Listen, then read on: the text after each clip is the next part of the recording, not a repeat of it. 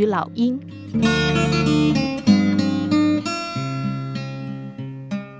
阿尔卑斯山上的小屋里住着一个猎人，猎人养了一只老鹰，帮助他狩猎，也养了只鹦鹉，还教会他说话。闲暇时，猎人也喜欢逗弄鹦鹉，消磨时间。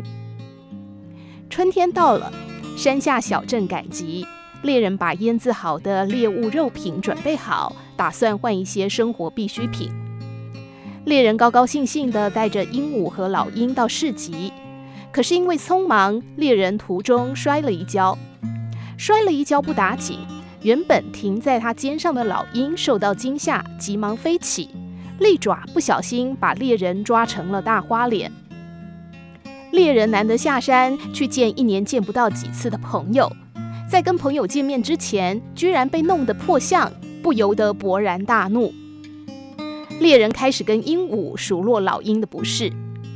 鹦鹉说：“我平常看老鹰就一脸凶巴巴的样子，虽然它能帮你打猎，但主要还是你在出力。我看呐，还倒不如养几只鸡。”鸡不但温驯，你打猎的时候，鸡还能帮你生蛋，一举两得。猎人听了，心里受到鼓动，在市集用老鹰换了五只鸡。回到山上，猎人就照鹦鹉的方式打猎养鸡。可是山区实在太大了，没有老鹰的帮忙，猎人无法掌握猎物的行踪，导致整个夏季、秋季都没什么收获。冬天到了。不习惯山区气候的鸡，不但未如预期下蛋，反而在严冬中一只只倒下。猎人自己要过冬都很难了，也没办法管到鹦鹉，结果鹦鹉也撑不过这个寒冬。当人们遭遇问题时，总是询问与自己比较亲近的人的意见。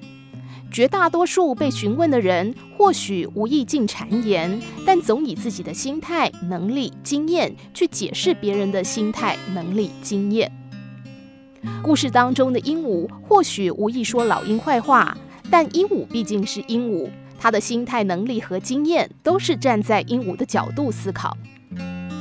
其实人的眼睛未必是雪亮的，不一定有能力判断身边的人谁是老鹰，谁是鹦鹉。当碰到问题时，还是要依照自己的经验为基础，再听取各方的意见，来修正自己经验中的盲点或缺失。最后，综合老鹰及鹦鹉等各方意见后，再做出结论。不该只听从单方面的意见而盲目行动。